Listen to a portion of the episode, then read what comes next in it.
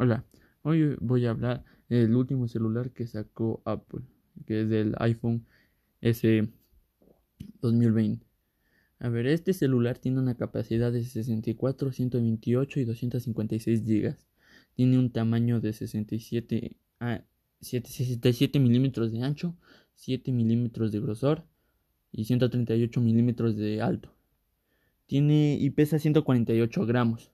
Tiene una pantalla de 4.7 y la pantalla tiene una especificación que es HD, tiene HD. Pues.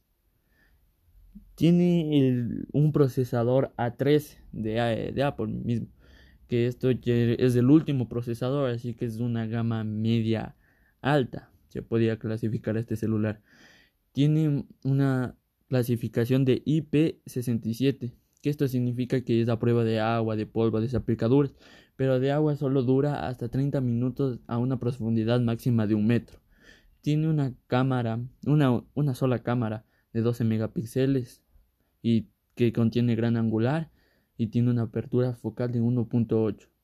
Eh, tiene un zoom digital de, de por 5 la, y tiene un graba videos a 4K Graba video también de HD 1080 y HD 720. Tiene una cámara frontal de 7 megapíxeles de apertura focal de 2.2 y tiene iluminación de retrato con 6 efectos. Este celular vuelve a contener el mejor con muy conocido como el Touch ID que algunas personas lo, lo quieren porque es más fácil de salir de las aplicaciones y no tener que hacer gestos. Esta tiene una batería que, dura de que dura lo mismo que dura un iPhone 8, que me parece que son 4000 mil amperios. Que esto es es casi 13 horas de reproducción de video.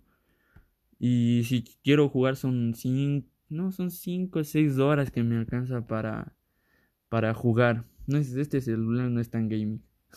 Tiene un sensor de huella, el biómetro, el giroscopio y un sensor de, de proximidad. Tiene un sistema operativo iOS 13, que es el último sistema, es el más actualizado de todos los, de todos los iPhones.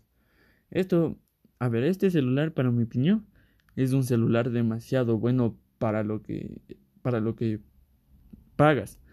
Porque tengo casi las especificaciones de un iPhone 11 en un iPhone 8, pero muy económico.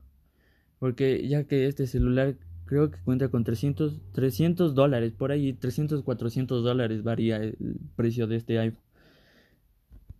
Gracias.